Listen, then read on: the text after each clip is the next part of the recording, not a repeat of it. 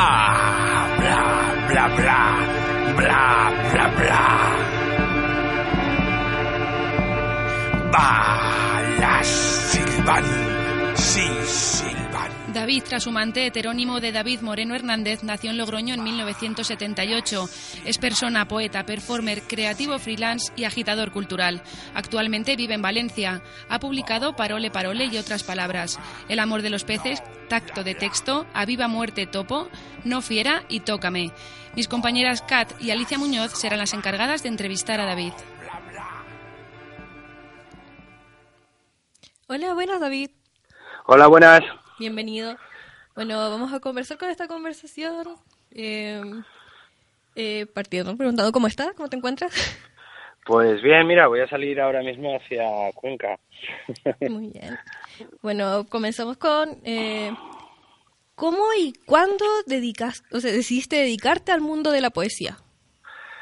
Pues yo creo que sería por ahí por los 16, 17 años que estaba en clase de mates y de repente en vez de escribir ecuaciones me puse a escribir versos. Así de surreal fue la cosa. Eh, ¿Por qué decidiste cambiar tu nombre original por uno artístico, en tu caso Trashumante? Bueno, eh, resulta que por muchísimos motivos. Eh, o sea, lo, lo que, lo que no sé es por qué no lo hace todo el mundo.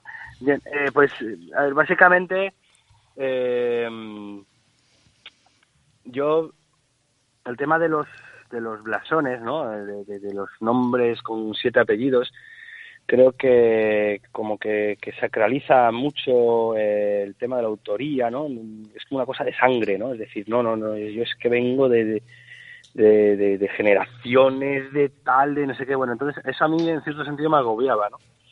Y eh, Trashumante, sin embargo, a una de una manera simbólica, eh, porque mi padre es riojano, mi madre es extremeña y eh, la transhumancia se hacía tradicionalmente desde La Rioja a Extremadura. Y entonces me pareció una forma preciosa de vivir, eh, el tema de cambiar de estación en estación. Además, como sabes, es una, una disciplina de ganadería que está pues, casi extinta, o sea, es muy poco lo que se mantiene la transhumancia. Y, y me gustaba eso de buscar siempre pastos verdes, ¿no? Como una actitud vital. Me gusta esa idea de, de siempre mudar para buscar algo que me nutra y que, y que estar en cambio, ¿no? Eh, ¿En qué te basas para escribir tus poemas? Pues en muchas cosas, eh, pero fundamentalmente eh, en la afectación del mundo, que, o sea, la afectación que siento por, por todo lo que está vivo, por, por lo que sucede ahí fuera, que es terrible, y por lo que evidentemente hace que nos pasen cosas terribles también aquí dentro, ¿no? El- porque hay pocos espacios eh, en los que todavía mm, tenga cabida el lenguaje de la indignación y pueda expresarse y pueda y pueda y pueda mostrar un mundo que no nos muestra ni el periodismo ni ni la televisión ni, ni la publicidad ni el cine no es un mundo que que que, que es muy muy muy pequeño eh, a pesar de que somos tantas y tantas las que estamos a, a ese lado no Muy bien. ¿Qué Eh, significa para ti el oficio de ser poeta? Pues para mí significa que precisamente eso, que ser poeta es un oficio que requiere muchísimo trabajo, muchísimas horas de estudio, de experimentación, de escritura, eh, muchísimos kilómetros eh, a cuestas. Eh, yo me dedico plenamente a ser poeta y, y lo reivindico como un, espacio de profesionalización, no como un hobby, no como algo que hay que hacer en una tercera jornada. Creo que todo el mundo debería merecerse, todo obrero se merece su sustento y, y el poeta pues también, ¿no? El poeta debería poder ganar eh, suficiente dinero con su trabajo para poder volver a invertir en su trabajo y poder eh, pagar el tiempo que, re- que requiere seguir estudiando, seguir mejorando, seguir perfeccionando su arte, ¿no? bien. Y para ti, David, ¿dónde deberíamos encontrar la poesía? Bueno, en todas partes, ¿no? Ahí me ascribo a lo que dice el artista Barcárcel Medina, de que arte es todo, pero no todo es arte. Lo mismo lo extrapolaría a la poesía. Poesía es todo, pero no todo es poesía. En ese sentido, creo que la poesía está en todas partes, se puede trabajar con, con todo, todo material susceptible de ser poetizable, de, de trabajar con él, de, de, de, crear un, un, artefacto literario o poético, mejor dicho.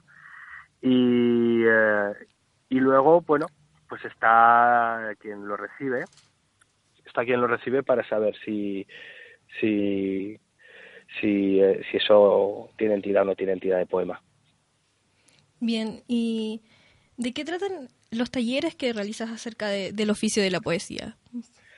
Pues básicamente eh, lo que planteo es que hemos eh, se ha acabado el mito de Rimbaud. Ya hay que perder toda toda, o sea, se es iluso si uno piensa que escribe un libro y lo, lo manda a una editorial y le publican y pasa a ser historia de la literatura. Eh, de por detrás de, de esa aparente objetividad que que, a que, que suele acuñarse eh, en los poetas que son promocionados y no son promocionados, hay todo un todo un eh, todo un entramado de intereses, de politiqueos varios, entonces eh, mi taller es un, un, taller real, es decir, eh, hay que trabajar, por supuesto, eh, la poesía, pero luego tienes que saberte mover en este mundo para, para poder mover tu obra, tu trabajo, publicarlo, ir a festivales. Bueno, el, la labor del poeta ya no termina solo en la, en la escritura o en, incluso en la lectura privada, ¿no? sino que ahora hay que saber, eh, hay que trabajar en la lectura pública, eh, hay que saber de relaciones públicas, de management, de un montón de cosas para poder para poder eh, bueno pues eh, sacar adelante tu trabajo y que, que, vea la luz. Bien.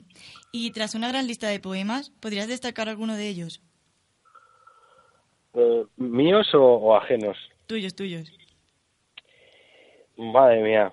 Eh, pues a ver.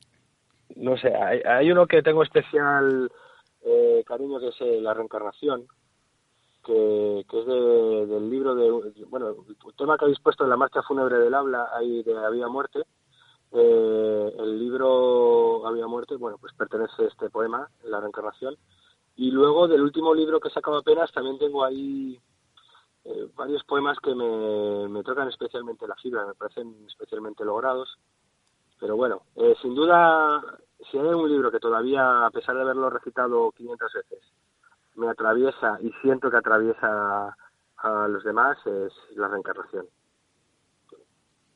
Bien, David, estaremos muy atentos a tu trabajo y muchas gracias por acompañarnos en un programa tan especial como el del día de hoy. Y ha sido un, un placer tenerte aquí con nosotros. Muchas gracias.